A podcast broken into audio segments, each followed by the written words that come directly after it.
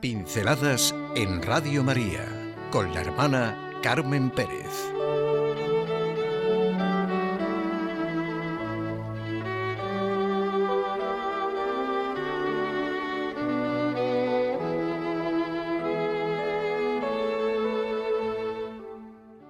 Fiestas de familia. El árbol de Jesé. Esto es muy propio del cristiano. Las fiestas de familia. Hay tanto que celebrar. Y a partir de la celebración de la resurrección de Cristo, es como si estallara de gozo el corazón y las celebraciones se suceden unas a otras. Y es muy frecuente que las celebraciones de primera comunión y confirmación, eh, sacramento del matrimonio, se celebren en plena Pascua de Resurrección. El viernes siguiente, al día de Corpus Christi, toda la iglesia se entusiasma con la fiesta del corazón de Jesucristo. Y al día siguiente, el corazón de María, el Inmaculado Corazón de María.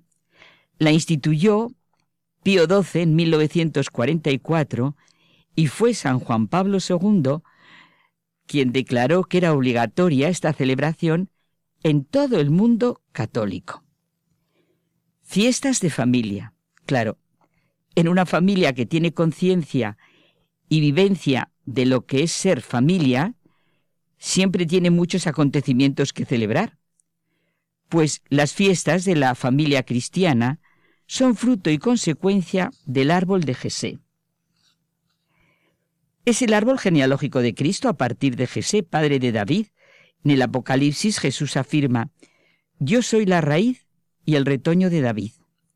Jesús no sería ser humano si no tuviera que dar gracias por sí mismo a un ser humano, a su madre. Y precisamente en este caso único, esa relación puede menos que nunca quedar limitada a lo puramente biológico, pues es la concepción, nacimiento y crianza de ese hijo que en el que se trata de una responsabilidad personal completamente singular de la madre a la que acapara en cuerpo y alma. Hágase en mí según tu palabra. Y Cristo, nacido de mujer, da gracias por sí mismo a su madre, para, con este acto, ser hombre. Las implicaciones que tiene en María su maternidad son inauditas. Escucha la palabra de Dios y la puso en toda su vida en práctica. Bienaventurada porque ha creído. La llamarán bienaventurada todas las generaciones. La hija de Sión. María en el misterio de la cruz y en la resurrección la primera creyente, la madre de los creyentes, la iglesia naciente, medianera. Al presidir la misa, en la que el Papa Francisco consagró al mundo entero al Inmaculado Corazón de la Virgen María, junto a más de cien mil fieles reunidos en torno a la imagen original de la Virgen de Fátima en la plaza de San Pedro, subrayó que la fe es fidelidad definitiva, como aquella de María. Es evidente la necesidad del cristiano de celebrar la fiesta del corazón de Jesús, la fuente de donde todo dimana. ¿Y cómo no va a ser propio de hijos agradecidos celebrar la fiesta del corazón de la madre? Qué buen hijo. No ve y se entusiasma con el corazón de su madre, con la manera de ser amado por su madre. ¿Qué hijo no ha aprendido de su madre? La piedad mariana es, desde luego, aprender con María a permanecer junto al Señor en todo momento, porque la piedad mariana es, desde luego, piedad de la pasión ya desde que se lo anuncia en la presentación en el templo el anciano Simeón. Todo lo relacionado con María se realiza en estrecha relación con Cristo. No puede recluirse a aspectos parciales de lo cristiano, ni tampoco puede reducirse lo cristiano a aspectos parciales de sí mismo.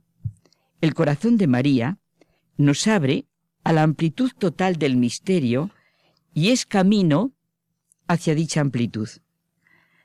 La piedad mariana, dijo el Papa emérito Benedicto XVI, estará siempre en una rica tensión entre la racionalidad de la teología y la afectividad del creyente. Le incumbe precisamente no dejar atrofiarse ninguna de las dos, no olvidar en el afecto la sobria medida de la razón, pero tampoco ahogar con la sobriedad de una fe inteligente al corazón, que a menudo ve más que la pura razón. Bienaventurados los limpios de corazón, porque ellos verán a Dios. El órgano para ver a Dios es el corazón purificado. A la piedad mariana puede corresponder provocar el despertar del corazón y realizar su purificación en la fe.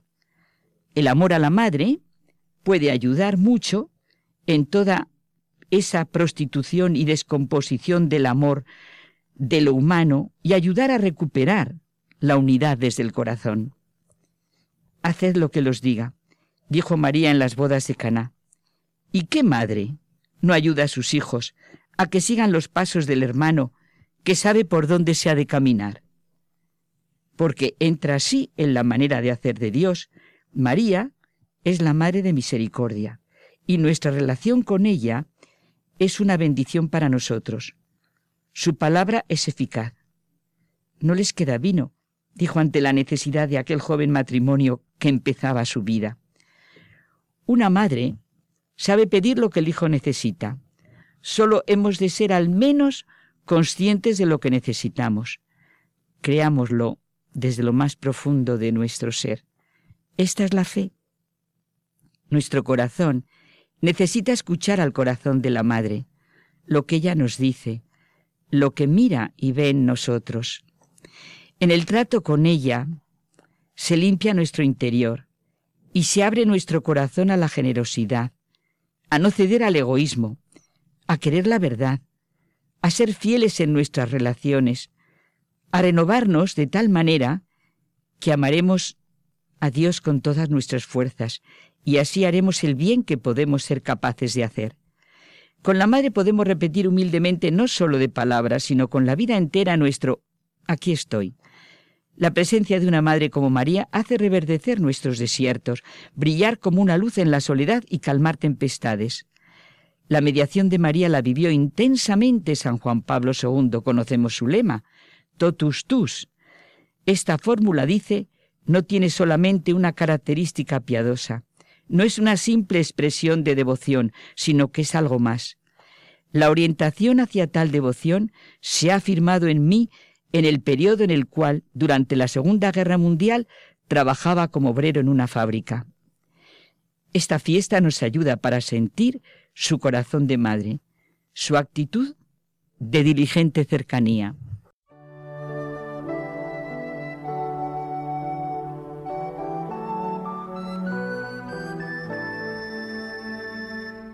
Pinceladas en Radio María con la hermana Carmen Pérez.